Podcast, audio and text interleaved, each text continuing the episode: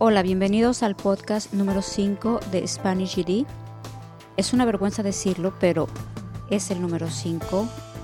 En el 2011 solo grabé dos, en el 2012 otros dos, y para no romper la tradición, espero antes de que termine este año 2013 grabar dos mínimo. Hoy es 12 de noviembre del año 2013 y antes de dar inicio con el tema que voy a abordar en este podcast, me gustaría compartirles algo que me tiene muy contenta. La semana que entra, el 22 de noviembre, voy a participar en una serie de conferencias en la que me va a tocar impartir un taller y va a ser sobre los recursos que tienen los estudiantes de GD en español en las redes, en el Internet y por supuesto voy a hablar de nuestra página web que haciendo el comercial es SpanishGD365.com.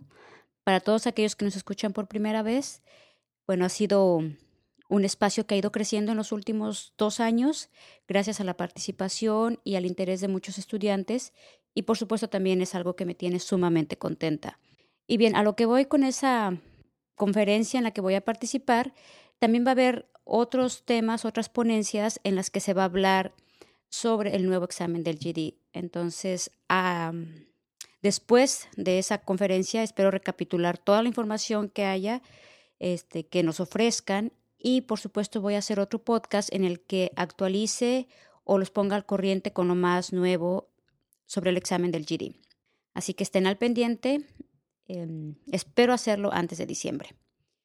Y bien, sin más preámbulo, vamos a pasar al tema que es ¿por qué no aprendo matemáticas? Así es que no se desconecten, sigan escuchando y en unos minutos les voy a compartir algunas de las posibles razones por las que no aprendemos matemáticas.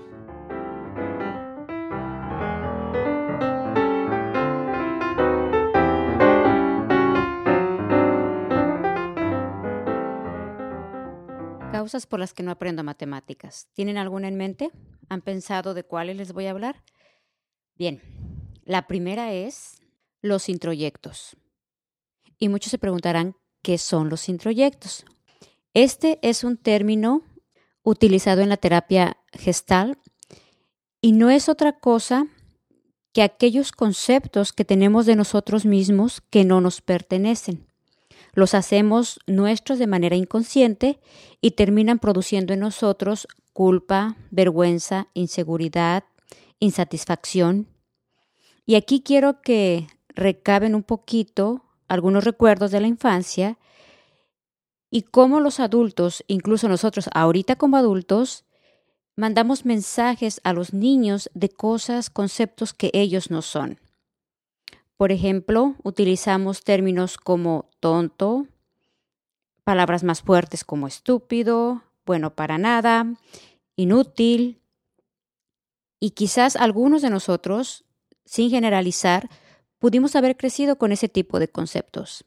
Y el que nosotros hagamos una tontería no quiere decir que seamos tontos. Sin embargo, crecemos con esos conceptos. Y ese tipo de conceptos van formando la imagen que tenemos de nosotros mismos, la idea de lo que podemos o no hacer, la idea de lo que somos capaces o no de hacer. Y por supuesto, esto lo quiero ligar al aprendizaje de las matemáticas y no solo las matemáticas, cualquier otra disciplina, cualquier otra materia o cualquier habilidad que tengamos.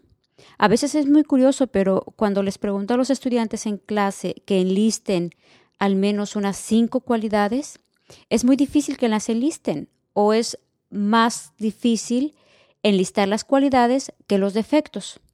Si les digo que me enlisten cinco defectos, vienen pero a la mente rapidísimo.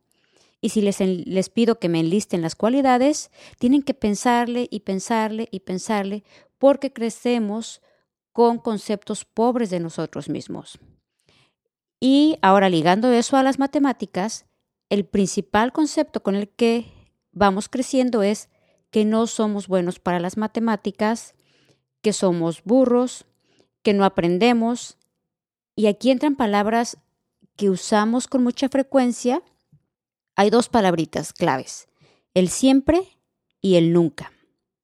Solemos decir con frecuencia es que yo nunca he sido bueno para las matemáticas, es que yo siempre he sido mala para la escuela, Y ahorita lo estoy tratando de enfocar al contexto académico, pero quiero que se pongan a pensar incluso en cualquier cotidianidad, ya sea en la casa, en el trabajo, en nuestras relaciones interpersonales, el cómo usamos esas dos palabras para ir formando también parte de ese concepto o para ir etiquetando conductas, actitudes que terminan siendo parte de nosotros mismos, del concepto que tenemos de nosotros mismos.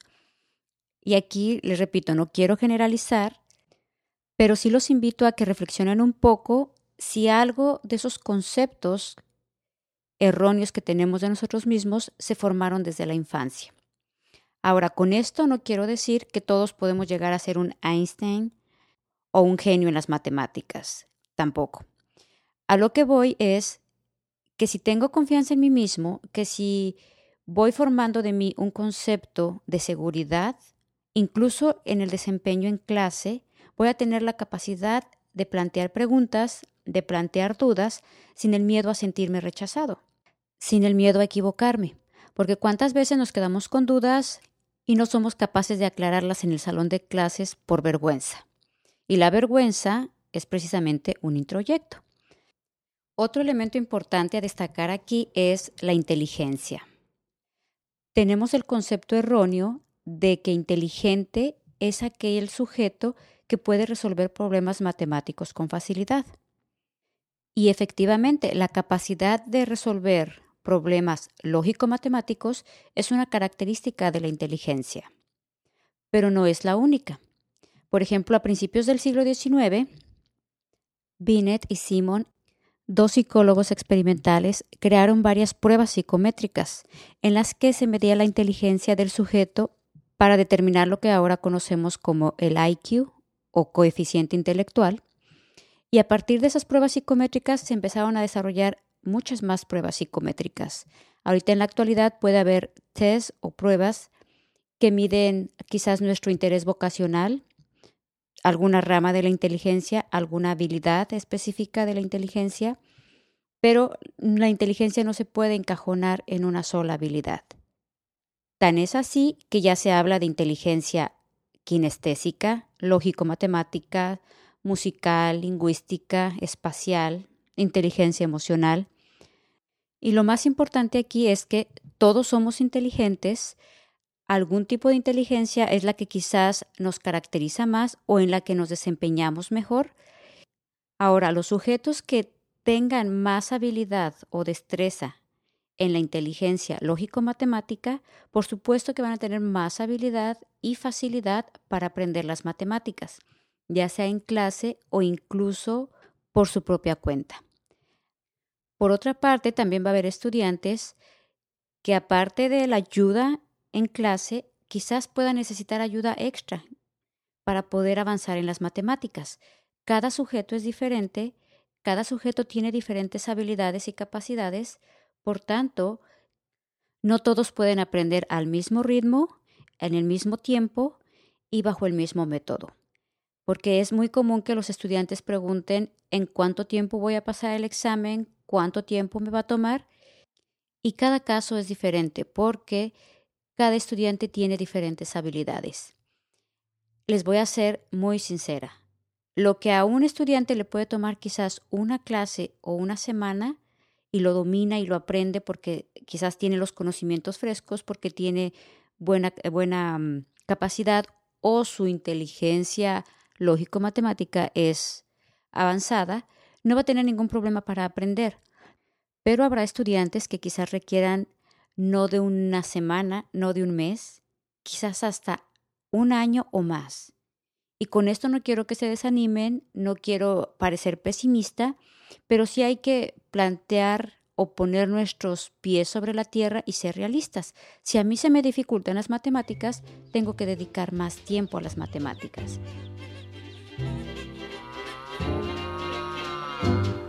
Caminito de la escuela apurándose a llegar, con sus libros bajo el brazo, va todo el reino animal.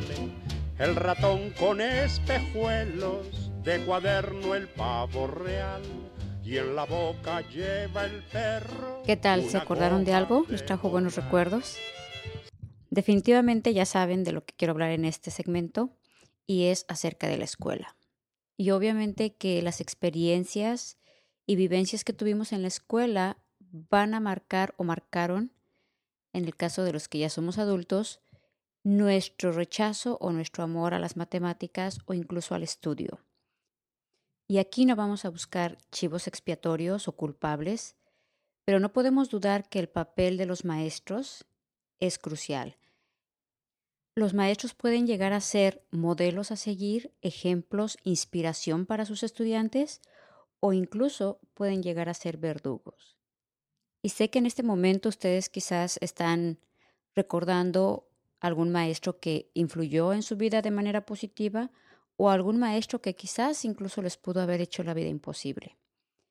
Entonces, en definitiva, el papel o la manera en que se nos enseñaron las matemáticas va a influir en el rechazo que le tengamos o el que se nos hagan mucho más difíciles.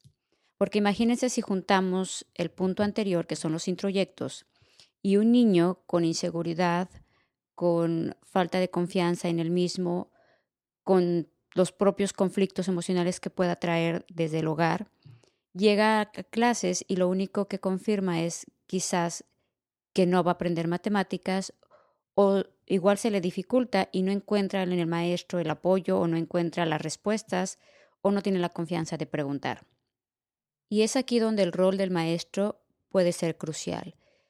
También no podemos pedir milagros, eh, pónganse a pensar que hay maestros con un número muy elevado de estudiantes. Eso es antipedagógico, obviamente, pero son los problemas y circunstancias que puede enfrentar un maestro y no puede cambiar todo el sistema. Entonces es parte de todo un sistema educativo en el que si hay maestros que hacen muy bien su trabajo, que dan lo mejor de ellos mismos y los resultados se pueden ver en sus estudiantes pero no todos van a tener obviamente la oportunidad de tener un buen maestro al frente del salón de clase. Y junto con esto de los maestros, quiero aunar lo que es los compañeros de clase o el ambiente escolar. Ahorita ya lo bautizaron como bullying o ya se le dio un término, pero creo que eso ha existido siempre. Y si el ambiente escolar no es agradable, no es grato, el estudiante no va a tener la confianza ni de preguntar, ni de externar sus dudas, y mucho menos de aprender. Entonces, el cómo sea el ambiente escolar con los compañeros, si uno puede ser víctima de burlas, de abusos, de insultos, incluso a lo mejor de agresiones físicas o de otro tipo, ese no va a ser un buen ambiente para propiciar el aprendizaje. Ahora, si por una parte pueden ser los compañeros, por otra parte pueden ser también otros factores personales de cada sujeto. Y aquí me refiero, por ejemplo, al núcleo familiar, si tienen el apoyo de los papás o si ustedes tuvieron el apoyo de los papás al momento de estudiar, eh, de, aclarar sus dudas en casa, de estudiar en casa, de reforzar el conocimiento. Y si no tenemos nada de eso o no tuvimos nada de, de estos elementos, puede ser otro factor que influyera en que nosotros no aprendiéramos bien matemáticas. Y creo que desafortunadamente eh, las nuevas generaciones van siguiendo este patrón o se va a repetir este patrón, porque como adultos, por ocuparnos de las labores del hogar, del trabajo, de traer el sustento a la casa, muchos de los eh, hijos o de las nuevas generaciones se quedan precisamente en el limbo. Esperemos que no sea el caso pero sí es muy importante la atención y el cuidado que ponen los padres de familia a sus hijos.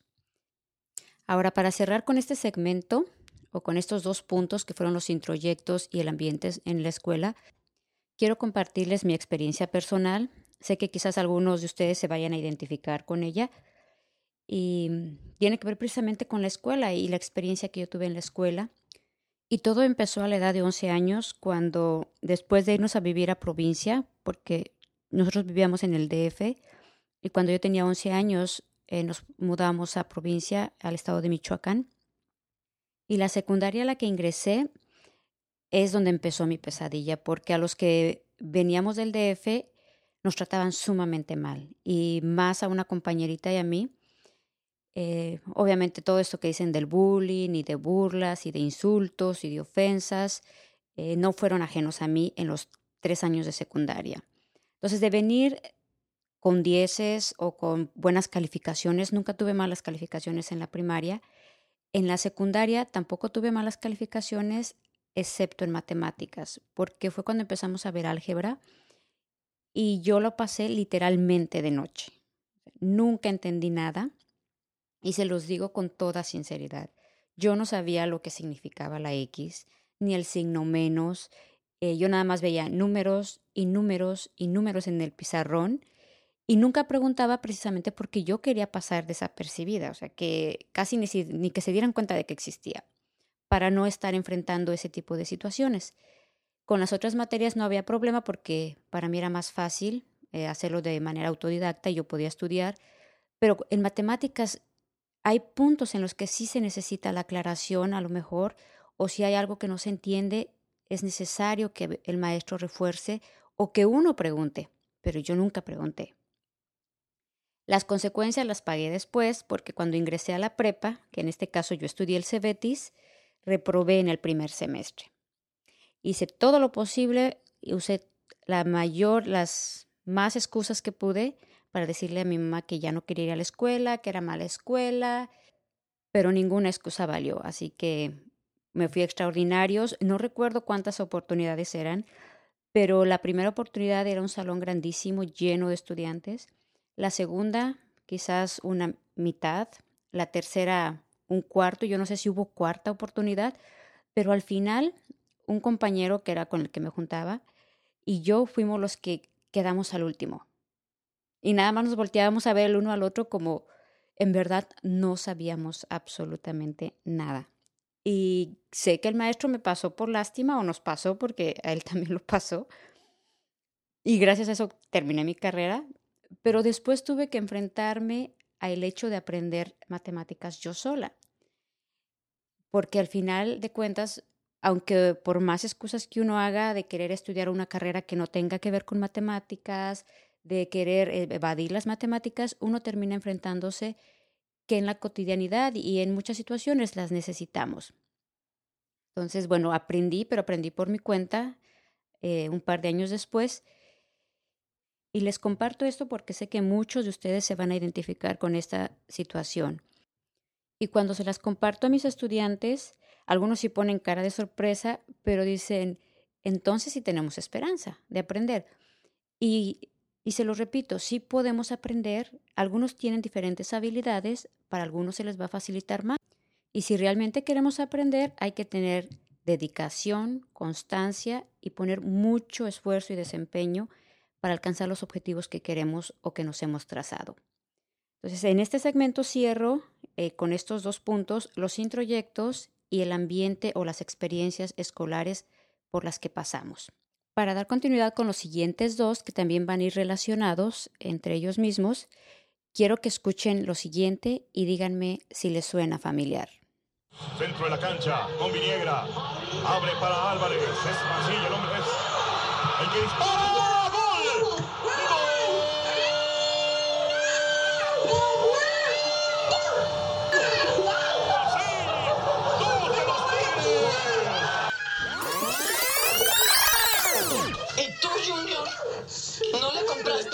Tu madre? Ya, cállate, ya. no, pero pues como ni la conozco, ¿no ves que soy adoptado?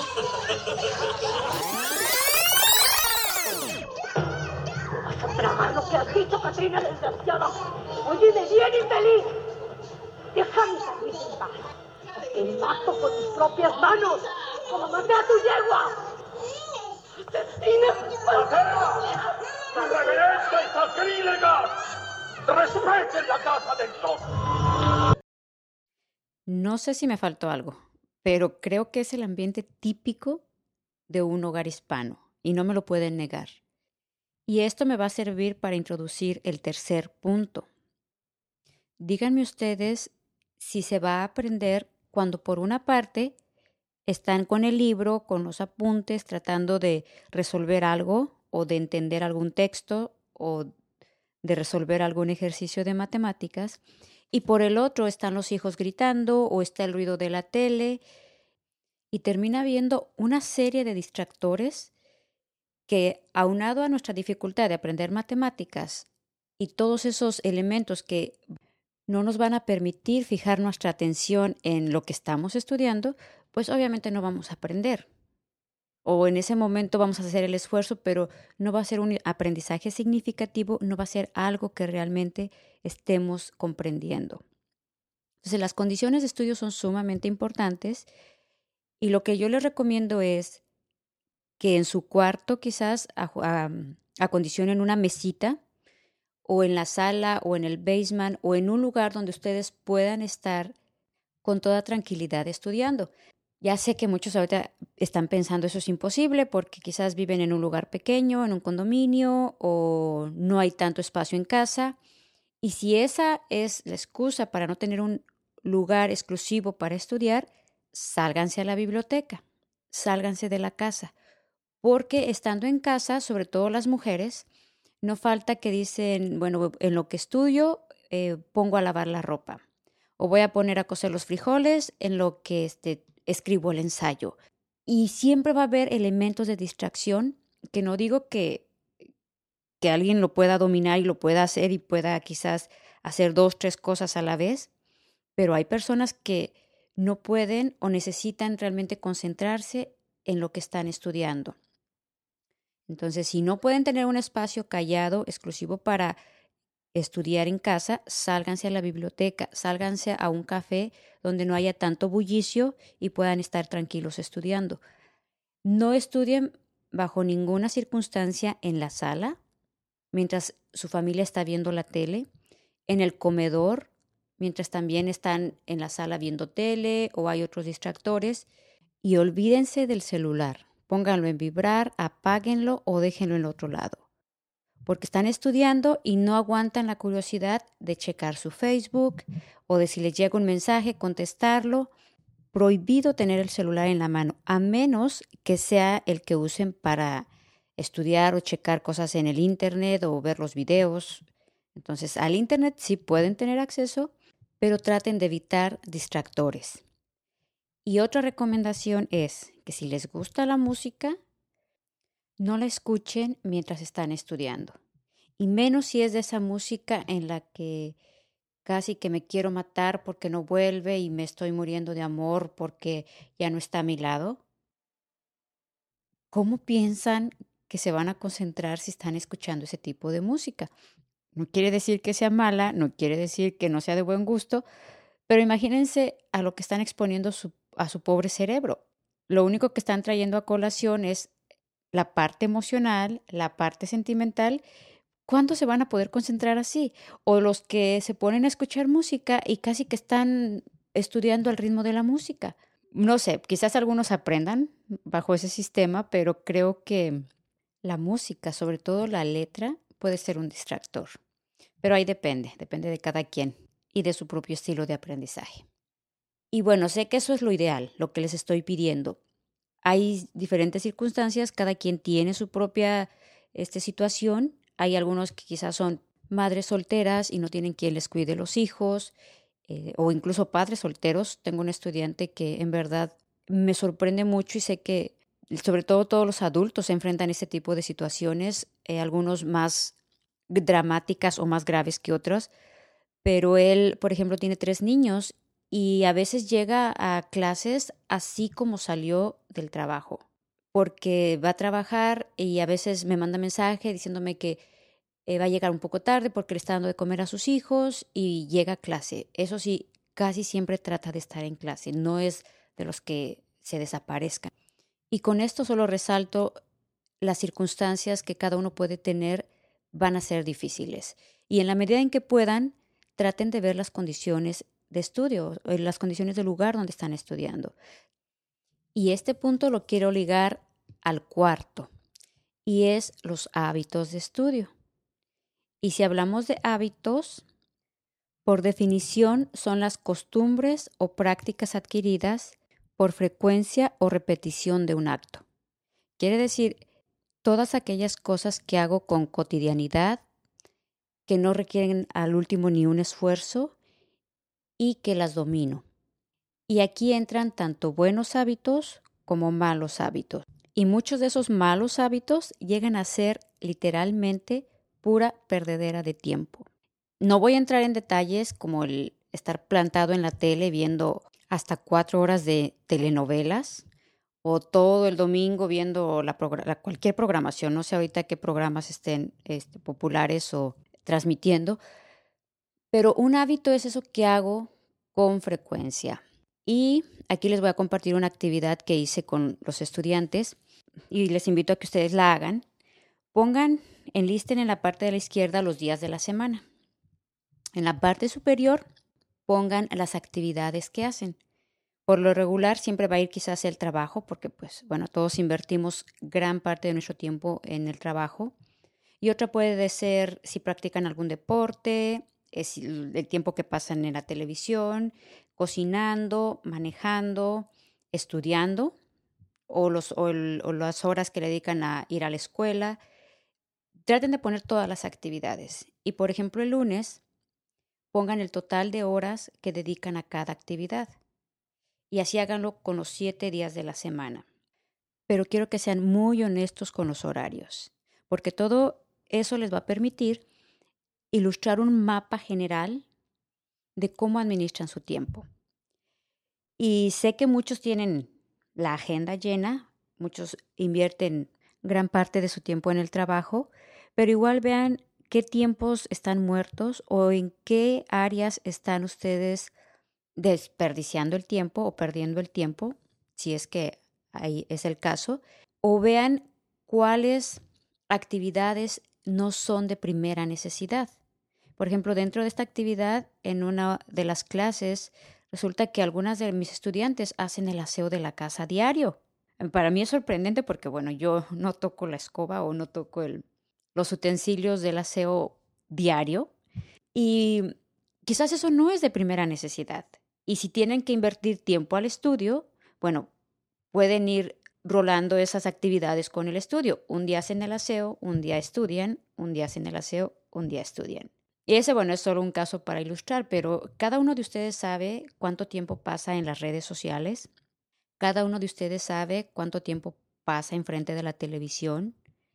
Quizás no les digo que se hagan antisociales, pero en verdad, cuando un estudiante universitario realmente quiere destacar, llega el punto en que uno se priva de eventos sociales, tiene sacrificios tanto económicos como de diversión y piensen, a lo mejor no digo que no vayan a las reuniones familiares, pero vean qué tiempo le pueden dedicar al estudio hasta que alcancen su meta. A lo mejor si en lugar de quedarme cuatro horas en la fiesta, me quedo dos horas. Eh, o a lo mejor puedo llevar un libro al trabajo y leer unos 15 minutos durante el, el. Sé que muchos tienen el prejuicio de que luego les dicen, ay, pues ya, ya se cree intelectual o ya se cree este mucho porque tiene un libro en la mano pues ahora sí literalmente como el jabón que se les resbale. Ustedes tienen que buscar los momentos y estrategias para estudiar y para aprender. Así es que ingenienselas, vean sus hábitos de estudio y si no los tienen, empiecen a fomentárselos. Recuerden, un hábito es aquello que hago con regularidad y que no requiere mucho sacrificio de mi parte, una vez que ya está bien cimentado el hábito. Pero para formarse los hábitos, sobre todo cuando requieren sacrificio, esfuerzo, es donde puede ser un poco difícil. Así que tienen que empezar a formarse hábitos. Y aquí me refiero a los hábitos de estudio. Vamos por el último punto. Sí, les aseguro es el último, ya me callo, ya no los voy a estar sermoneando tanto. Y en esta última parte quiero resaltar el ir paso a paso y que se sacudan la vergüenza. Son estos dos puntos que quiero ligar. El ir paso a paso me refiero a que no quieran correr cuando todavía no tienen la capacidad ni siquiera de gatear. Es muy frecuente que los estudiantes quieran empezar a resolver problemas para los que todavía no tienen habilidades, para los que todavía no tienen conocimientos previos, entonces obviamente eso les va a crear frustración. Entonces váyanse paso a paso. Empiecen por lo más simple y por lo más simple es aprender a resolver las operaciones matemáticas para después resolver problemas verbales. Entonces, si ustedes no aprenden una operación matemática, digamos que tenga que ver con porcentaje, con orden de operaciones, y después hay un problema verbal que tiene que ver con esas operaciones, ni van a entender el problema verbal, ni mucho menos van a saber el procedimiento para resolverlo. Entonces, mi primera recomendación aquí es que se vayan paso a paso, empezando por lo más simple, no importa cuánto tiempo tengan que invertir, háganlo con dedicación, con mucho sacrificio y esfuerzo y posteriormente pasan a problemas o ejercicios más complejos. Y si no entienden algo, se les hace difícil o es complejo para ustedes, sacúdanse la vergüenza y pregunten. Si tienen la oportunidad de asistir a clases, aclaren sus dudas, que no les dé pena plantearlas. De hecho, es muy importante cuando los estudiantes preguntan, porque los maestros nos ayudan a enfatizar en alguna área del tema que estemos revisando, a aclarar quizás dudas que no explicamos de manera clara o que se nos pasó mencionar. Entonces, cualquier duda, por simple que parezca, es importante que la planteen. Y recuerden, no hay preguntas tontas. Cualquier pregunta es válida. Y les aseguro que la misma duda que ustedes tienen la pueden tener casi la mitad de sus compañeros. Pero como nadie se atreve a plantearla, se quedan al final más confundidos. Entonces, si pregunten, planteen sus dudas, sacúdanse la vergüenza. Bien, eso es todo. Espero que algo de lo que les comparto les sea útil y lo puedan aplicar. Y por último, solamente voy a mencionar a los estudiantes que han pasado su GD en estas últimas dos semanas. Sé que la lista es larga desde el verano y otras que han pasado, pero solo voy a mencionar los nombres que he recibido en las últimas dos semanas. También voy a aclarar la duda más frecuente. Así es que espérense un momentito y continuamos.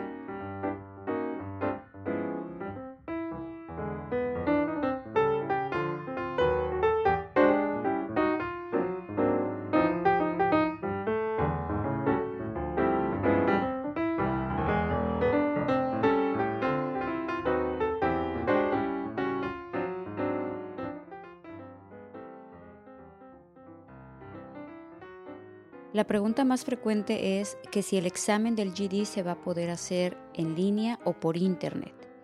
Y la respuesta es no. El nuevo examen del GD se va a hacer en computadora, pero no por internet. Todos los las websites o organizaciones o todos los que les digan que lo pueden hacer por internet son fraudulentas o no son legítimas. Para poder hacer el examen, sí se pueden inscribir en línea hacerlo por internet o incluso por teléfono, pero al momento de hacer el examen tienen que acudir en persona a uno de los centros autorizados. Entonces ahí la respuesta es no, no lo van a poder hacer por internet, ni tampoco va a ser válido si lo hacen por internet.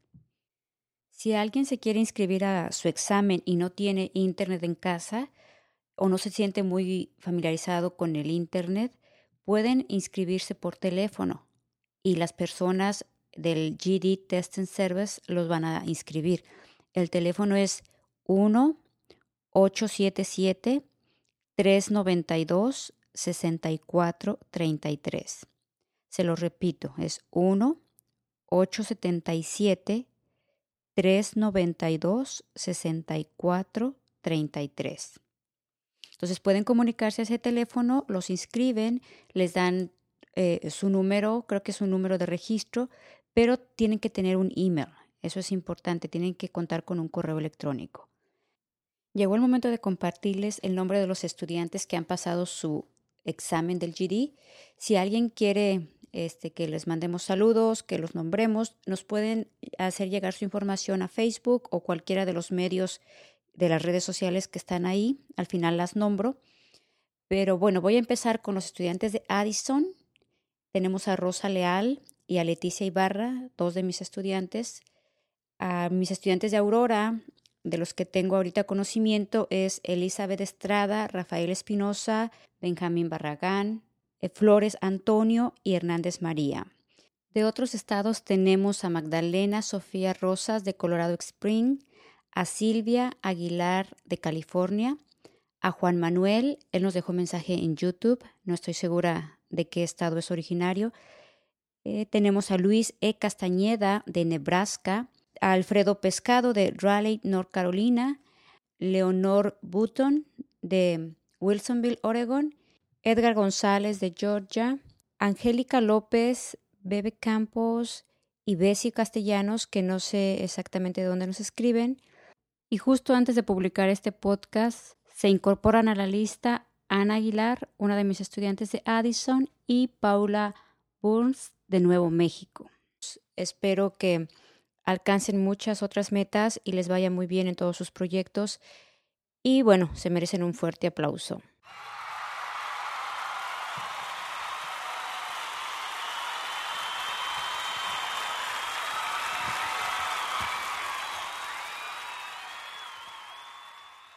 Bien merecido lo tienen todos ustedes y por supuesto muchos otros que no nombré. Felicidades. Y ese aplauso por supuesto también va para ustedes. Suerte a los que van a hacer sus exámenes de aquí a diciembre. Estamos a pocas semanas, son tiempos cruciales para algunos. Espero que tengan buena suerte y les vaya muy bien. Y por último, antes de despedirme, les recuerdo que nos pueden seguir en las redes sociales. Tenemos el facebook.com diagonal SpanishGD, Twitter que es Spanish GD. Y también estamos en Google Plus. Si ustedes tienen cuenta de Gmail, nos pueden seguir directamente ahí. La ventaja de eso es que todas las dudas, comentarios que se hacen en los videos del canal de YouTube los van a poder ver en el Google Plus. Y lo más importante, bueno, en nuestra página web se pueden suscribir para recibir notificaciones cada que publiquemos un nuevo artículo o incluso crear una cuenta. Al crear una cuenta van a poder comentar sus dudas, externar sus inquietudes, eh, si tienen alguna, algo que aclarar respecto a los ejercicios o algo, lo van a poder hacer. Antes de que termine el año, también quiero hacer otro podcast. Aún no estoy segura de qué tema, pero me gustaría hablar del desarrollo cognitivo, de los tipos de inteligencia, de los estilos de aprendizaje y por supuesto del nuevo examen del GD. Así que háganme saber qué tema les interesa los que no aborde este año, por supuesto, a, partir del 2014 voy a ir tratando de desarrollarlos. Me pueden escribir a info 365.com o a través de cualquiera de las redes sociales. Sería todo. Se despide de ustedes Luz Garfias y hasta la próxima.